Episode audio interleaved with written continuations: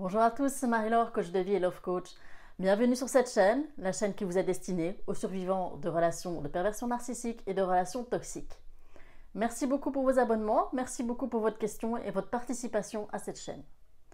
Aujourd'hui, je pense qu'il est important de discuter avec vous euh, d'un sujet qui a souvent été parlé la semaine passée euh, pendant mes séances de coaching.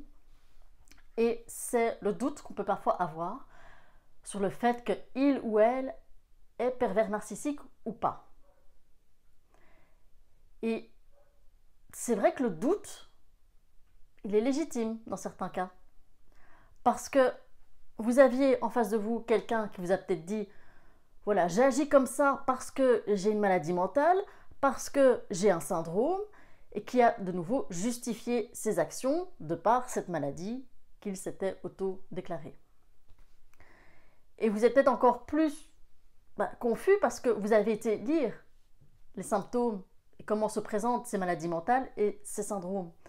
Et vous vous dites, mais ça colle pas, ça colle pas. Ou peut-être que justement, vous êtes en train de douter parce que vous avez lu de nouveau des articles sur les pervers narcissiques et qu'il y a des choses qui, voilà, c'est pas tout à fait ça, je suis pas sûre.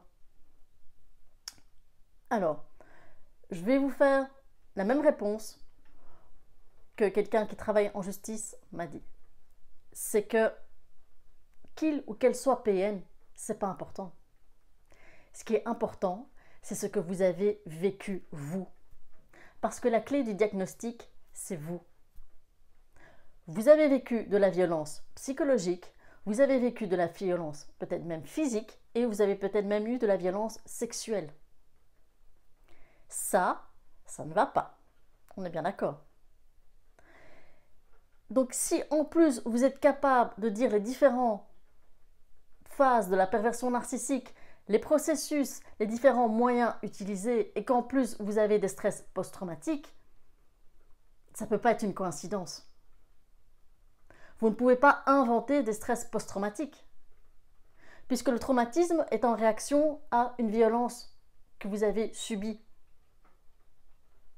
Quand vous avez des flashs, les flashs, c'est parce que vous avez, à un moment donné, eu de l'amnésie partielle traumatique.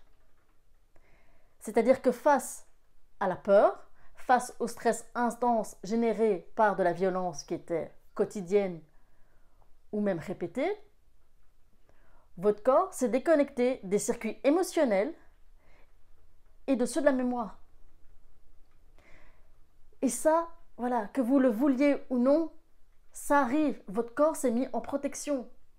Donc les flashs, c'est bien différent que des mémoires, des souvenirs qui arrivent, c'est vraiment des flashs, des éclairs, quoi. Ça, vous ne pouvez pas mentir là-dessus.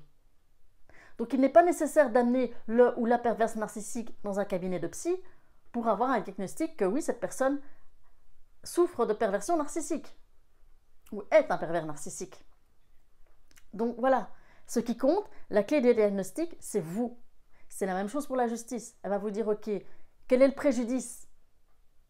Je pense que vous pouvez avoir une liste comme ça de préjudices que vous avez vécu avec cette personne, non? Donc faites-vous confiance. Si vous êtes capable de tout expliquer, d'avoir des, des, exemples pour chaque période que les pervers mettent en place dans le processus de la perversion narcissique, voilà, cherchez pas. C'est que oui, vous avez survécu à ça. D'accord? Faites-vous confiance. C'est important. Et une fois que ce doute est balayé, voilà, vous pouvez avancer. D'accord? Une petite aussi euh, précision, c'est que voilà, certains ou certaines m'ont dit oui, mais bon, le ou la pervers narcissique a fait plusieurs psys. Ok, alors, quand on fait plusieurs psys, généralement les pervers narcissiques ne font pas des psys pour se soigner c'est que les pervers narcissiques, ils veulent quelque chose. Généralement, ils recherchent une attestation pour se dédouaner en cas de problème avec la justice. Oui, les pervers narcissiques sont capables de ça. Une fois qu'ils ont par exemple leur attestation de bipolarité, ils ne vont pas continuer leur traitement chez un psy. Ils ont l'attestation, genre ils ont l'immunité, ils peuvent faire ce qu'ils veulent. Donc voilà, fiez-vous à votre propre ressenti, à vos propres souvenirs. D'accord? Courage à vous, tout va très bien se passer et n'oubliez pas que la guérison avec un ou une perverse narcissique, c'est un processus sur le long terme. C'était pas une relation normale. C'est pas une rupture normale.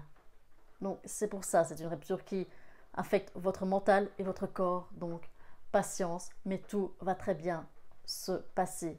Soyez convaincus que vous allez guérir de cette histoire. D'accord? Courage à vous. À bientôt